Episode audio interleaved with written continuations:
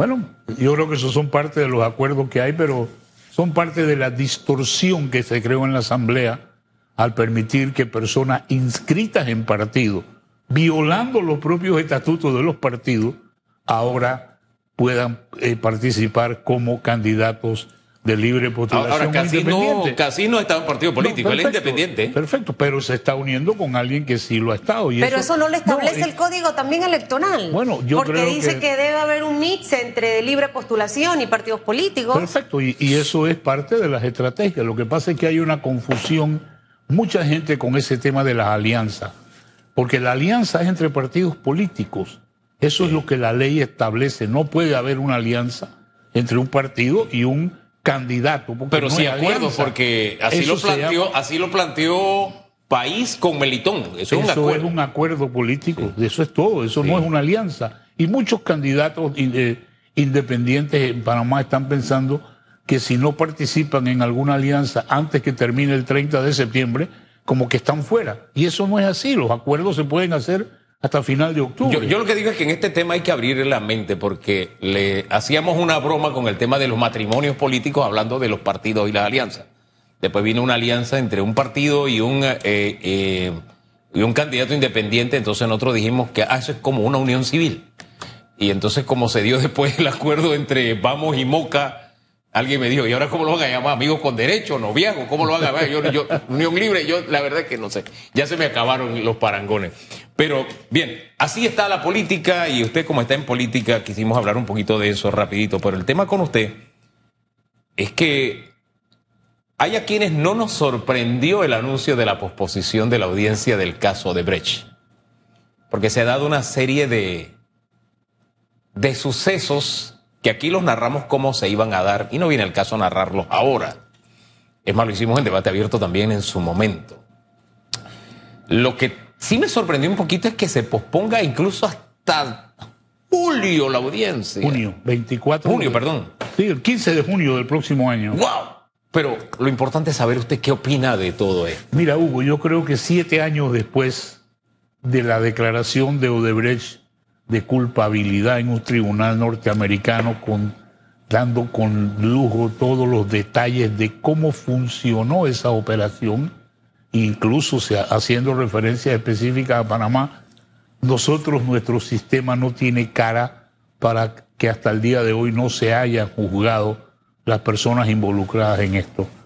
Nosotros hemos desaprovechado la oportunidad que de esa declaración de culpabilidad siguió un acuerdo de delación con 76 ejecutivos de Odebrecht en Brasil que se declararon culpables y aceptaron participar en los procesos en los países donde cada uno de ellos estuvo involucrado y tuvo que ver. Entonces, esto para mí yo creo que es, nos da un ojo morado a la justicia panameña, porque no hay justificación que la audiencia vaya a ser ocho años después de la declaración de culpabilidad algo no ha funcionado y creo que también es parte de nuestro sistema. Eh, yo siento que no hay justificación para no tener una forma de admitir esas pruebas y que sea mucho más dinámica. En, nosotros hemos copiado nuestro sistema penal acusatorio del sistema norteamericano, tenemos otro sistema que es híbrido y en donde lo que se le presenta al juez son toneladas de papeles y ahí estaba leyendo, por supuesto que no he leído el auto que emite el tribunal sobre la admisión de las pruebas, pero ese auto solamente tiene 484 páginas. Entonces, todo esto, ¿en qué se traduce? Se traduce en tiempo. El tiempo judicial es muy valioso y nosotros lo que tenemos que aprender es cómo no perderlo en la forma como lo hacemos. Porque al final, ocho años después que lleve a una persona que has acusado de delito a una audiencia, eso no es justicia. ¿Usted pierde, perdió la esperanza o usted cree que de verdad va a pasar algo con este caso en Panamá? Yo creo que va a pasar algo porque la presión que nosotros tenemos como país y el rol que jugamos, no solamente con 9 mil millones de dólares de obras que se hicieron aquí, sino con el manejo bancario de 21 mil millones de dólares, que es lo que Odebrecht acepta haber distribuido en muchas ocasiones a través de la banca panameña. Esto nos crea a nosotros una presión. Y fíjate cómo han ido saliendo en otros países los casos que tienen una relación con Panamá. Entonces, eh, las pruebas nos van a venir. Y el mejor ejemplo de esto fue el evento que, donde se juzgó a los hijos del presidente Martinelli. Ellos se declararon culpables de haber utilizado el sistema bancario de Nueva York para hacer transferencias de dinero. Pero los delitos que ocurrieron allí ocurrieron en Panamá. Claro. Y eso es la situación entonces. Ahora, mucho se habla, licenciado Carreira, eh, usted hablaba de la justicia oportuna, que tiene que operar de manera oportuna, pero que quizás es allí cuando se ensucia un poco la justicia, cuando precisamente postergas por tanto tiempo un proceso como este, porque otros también en este momento comentan, lo estamos extendiendo para que los tiempos puedan cuadrarse para impedir que el señor Ricardo Martinelli pueda correr. Si es oportuno, es oportuno. Al final hay una decisión por parte de la justicia. Pero estas técnicas también, porque por un lado está postergarlo para que nunca pase y que no ocurra nada, pero también está esa otra opción en el camino de muchos políticos de cuando usted habla con ellos, no, no, no, ya viene ahorita, lo que pasa es que estamos corriendo, imagínese, yo en mi mente digo, ¿y cómo una persona de un partido político puede saber en qué momento es que la Corte Suprema de Justicia va de nuevo a retomar este tema de las audiencias? Al final allí también pierde credibilidad, de una o de otra manera. Olvidémonos del personaje. No, hay, no hay manera que aquí se gane con esto, porque el tema es que hemos adoptado una fórmula que lo que hace es retrasar la justicia. Mira, en un país con tribunales que siguen el sistema penal acusatorio, el juez decide verbalmente, decide oralmente la admisión de las pruebas. Y ahí se presenta el abogado que dice yo quiero tal prueba, tal prueba, tal prueba. Y el juez oye y decide de inmediato. Eso es parte de lo que nosotros tenemos que aprender. Mira, uno de los grandes problemas de la justicia panameña, y esto es tan evidente que en las reformas al, al código, a los códigos procesales, se contempla una oralidad completa. Nosotros necesitamos regresar a eso. ¿Por qué? Porque este sistema de hacer todo por escrito, tú te imaginas el tiempo que tiene que demorar un tribunal para escribir una decisión de 484 páginas. E, e, eso es inaudito. Entonces, no estamos favoreciendo un sistema que de verdad dé una respuesta. Y no es que no lo haya. Lo que pasa es que no queremos obligar a nuestros jueces a tomar decisiones de manera oral. Y eso es a donde tenemos que ir si queremos de verdad mejorar nuestro sistema de justicia. Y esto no, requiere, esto no es un tema presupuestario, esto no es un tema de apoyo.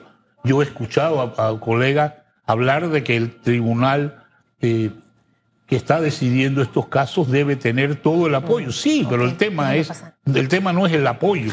El tema es que no hemos implementado un sistema que se decida oralmente lo que hay. Vas a oír a, cada abogado y le vas a dar una hora para que te diga qué es la prueba que quiere presentar y por qué. Y el tribunal decide si va o no va, ya. Ahora lo tiene que hacer todo por escrito. ¿Y cuál es el costo?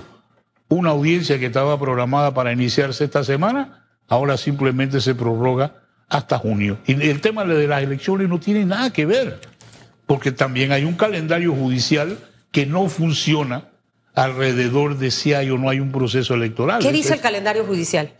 y no sé si se mezcla con el calendario electoral. No, en lo más mínimo, porque el tribunal tiene el horario de sus audiencias, tiene las fechas en las que puede hacer una audiencia. Un caso tan complicado como este, que tiene más de un millón de páginas o fojas, como lo llamamos, entonces esto requiere tiempo. Entonces, eh, por eso es que tenemos un problema de o implementamos una oralidad de verdad en el sistema eh, judicial panameño como ya está propuesto y creo que eso es una de las soluciones que tenemos que ver. Porque si no, aquí vamos a seguir, pasan los años y no vamos a tener una decisión. Un sistema que vaya mucho más allá del SPA, que a propósito ya también nos está dejando audiencias en el tiempo Wow, hay una de un caso muy sonado de un asesinato de una joven cuyo cadáver fue encontrado por allá por Caimitillo, si la memoria no me es infiel. Oiga, ya se está posponiendo para octubre del otro año. Así es. Perdón, del 2026. No, si es, no recuerdo bien si es del otro año del 2025. O sea, ya al ICP hay que ponerle el ojo también. Por supuesto, y hay que dinamizarlo y hay que permitir un manejo. Lo que pasa es que cuando nosotros copiamos este sistema del sistema norteamericano y tratamos de ajustarlo, por eso es que yo en una forma a veces un poco folclórica lo llamo el sistema penal acusatorio a la pedra, porque incluimos una cantidad de elementos aquí que lo que hacen es demorar. Y algo que se suponía que tenías una, flexibilidad, los tribunales trabajan fines de semana, los tribunales trabajan días feriados, o sea, esa parte de la justicia sí ha incorporado una dinámica distinta, pero no es la solución y esto hay que mejorarlo. Ahora, para mejorarlo, yo sí estoy seguro que tenemos que sacar de la Comisión de Presupuesto de la Asamblea, ver al ver a la Corte Suprema de Justicia mendigando dinero. Eso para mí es fundamental. Y cada vez que veo este tema y cuando oigo a las personas que quieren ofrecer una solución desde el punto de vista político, ninguno habla ni ninguno establece un compromiso de que haya un presupuesto fijo.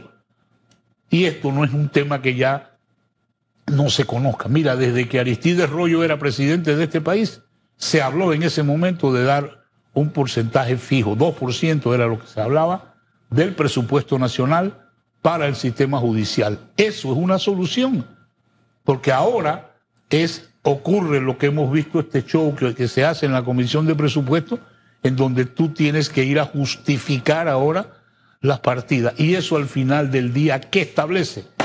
la injerencia del órgano legislativo en el judicial. Y después que el judicial sale de la comisión de presupuesto, tiene que ir a mendigar al MEF. Entonces queda en manos del Ejecutivo, que es el que te va a decir a ti cuándo estará el dinero listo, cómo va a estar listo. Y al final, ¿esto en qué se traduce? El legislativo y el ejecutivo controlando el, el poder judicial. Entonces no podemos nosotros pedir que sea más eficiente si, si no tenemos realmente un compromiso de darle los recursos. Y lo que estamos viendo aquí es el resultado de eso. Fíjese, el tema de eficiencia tiene que ver con, ah, y lo insistí ayer, el tema servicio, tener bien claro que la justicia es un servicio. Y ese servicio no solamente tiene que ver con lo que hacen los tribunales de justicia, sino con lo que hace el Ministerio Público. Actual tenemos, actualmente tenemos un caso muy sonado de una mujer, de una joven eh, menor de edad, presuntamente violada, que, no sé, el Estado se ha, dado pasos como de mastodonte, ¿no? Lenta. Ayer fue el día de las conferencias de prensa, llamando un poquito a la cordura y al orden y diciendo, un y, o algunos diciendo cosas y otros diciendo lo que tenemos que hacer, ¿no? ¿Cuántos días después de que esto llegó a la opinión pública de manos de una madre frustrada porque no tenía, no sentía que el sistema le diera el servicio que los ciudadanos esperan que le dé. ¿Qué hacemos con este tipo de, de situaciones? Digo, yo creo que hay protocolos que hay que cumplir. Cuando tú tienes un tipo de caso como este, esa persona, si está hospitalizada, hay que hacer todas las pruebas que la ley permite. Pero también yo creo que aquí hay un elemento que escuché ayer de parte de algunos funcionarios del Ministerio Público hablando en términos generales que la persona tiene un derecho de negarse a que se le hagan esas pruebas. Y entiendo que en este caso se ha hablado de ese tema, no sé si esto sea o no sea lo que ha ocurrido, pero hay un protocolo para esto. Y eso es lo que nosotros tenemos que cumplir. Y si se cumple con los protocolos que hay, entonces ya existirá el tema de probatorio. Y creo que eso es lo que hay. Por ahora hemos visto una reacción que a todos, por supuesto, nos afecta ver una situación como esa. Todo lo que tenemos hijas, tú sabes, tenemos que ver lo que ha ocurrido allí, pensar que esto también nos puede pasar. Y yo creo que por eso es que hay que enfatizar en cumplir estrictamente con el protocolo médico.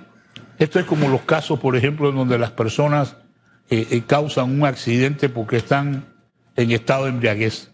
Llegas a un hospital y a ti hay que hacerte la prueba de sangre. Eso no es, no es discutible. No es que te niegas o no. Yo creo que eso hay que hacerlo. ¿Por qué? Porque es el protocolo de atención que debemos tener para evitar estos casos. Y, esa es una de las soluciones. dentro de todos esos pendientes eh, que tenemos, hemos hablado del caso de Brecht, eh, hemos hablado un poquito acerca de estos temas que están en la palestra precisamente por los hechos que han ocurrido recientemente con una estudiante que presuntamente fue abusada sexualmente. Pero también dentro de la Asamblea Nacional, licenciado Francisco Carreira, está este proyecto que modifica las reglas de asignación de, de, curules, de curules por residuo.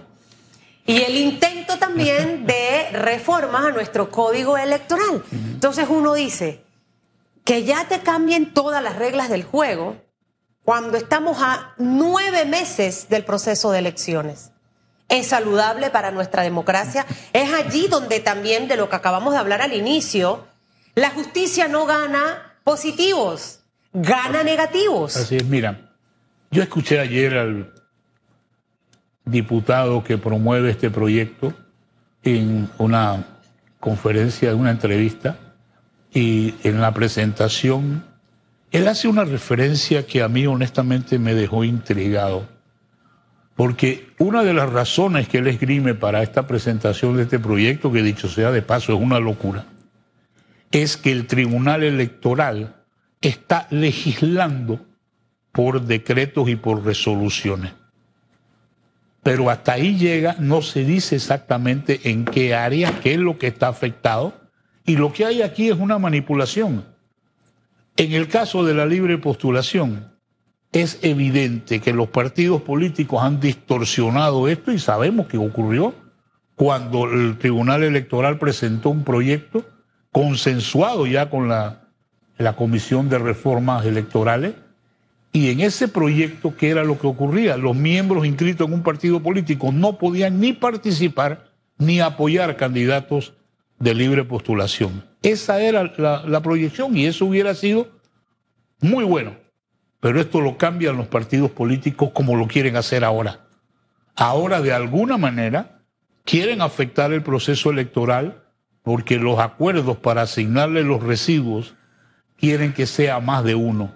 Y esto es una distorsión. Entonces, a estas alturas, faltando nueve meses, como tú bien, bien tú señalas, ¿cómo es posible que nosotros vamos a permitir que se cambien las reglas del juego cuando aquí lo que se está buscando, y yo creo que esto hay que decirlo, es poder darle participación a personas que perdieron la elección, una elección en otro partido y tienen que participar por compromisos políticos. Eso es lo que de verdad se está ocultando. Y pero eso, eso no está en la propuesta presentada. pero el temor es que eso, cuando llega, tú vas a ver cómo se cambian las cosas en la Asamblea. En este momento parece un proyecto como, tú sabes, bien suave de que nada más vamos a asignar una R más en vez de una deben ser dos. Mire, los dos sectores me hablan de temores en los que no tengo pruebas, simplemente el temor. Porque los que presentaron este documento, me decía don Raúl Pineda, dice, no, lo que pasa es que el Tribunal Electoral quiere legislar por decreto y van a llenar la Asamblea de curules y los partidos que tengan más de un aliado van a tener derecho no a un residuo, sino a varios residuos, tres, cuatro residuos. Se va a llenar la Asamblea pero yo he buscado esa decisión y no la he encontrado. Entonces es un temor del que ellos me hablan. Entonces, a los que se oponen dicen, no, es que quieren que los que perdieron en una elección este, corran y le quieren abrir la puerta. Entonces, cuando voy y busco, no lo encuentro. Dicen, ah, no, es que tengo el temor. Estamos hablando de dos temores y ninguno me muestra prueba. ¿Y cuál es el tema que se ha presentado en la Asamblea? Por eso te digo, un proyecto que para mí lo que crea es una distorsión adicional del proceso electoral al poder asignar dos R. Pero ¿cuál es el tema cuando un proyecto de ley electoral entra a la Asamblea? Los cambios que se le hacen ahí adentro. Por eso es que yo creo que en vista de que lo hemos vivido con la libre postulación, ellos cambiaron, no solamente que los partidos no podían participar, ni los miembros inscritos en un partido podrían ser candidatos, sino que lo cambiaron y permitieron lo que en efecto ha ocurrido. Tenemos una candidata que es miembro activo del PRD y al PRD eso no le molesta en lo más mínimo.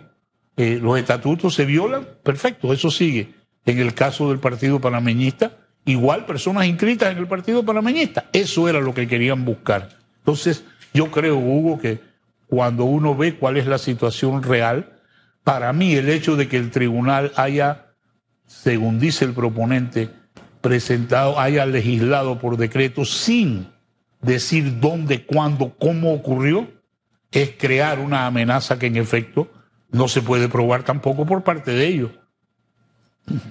Mucha tela que cortar, mucho que esperar, a ver qué ocurre de aquí al 31 de octubre, que es, eh, a veros que, que, que haya sesiones extraordinarias en este periodo para terminar de aprobar todas estas iniciativas fabulosas, espectaculares que se han presentado. Licenciado Carreira, muchísimas gracias por haber Oye, estado muchas con gracias a nosotros ustedes por la invitación, como siempre, a la Usted orden. ahora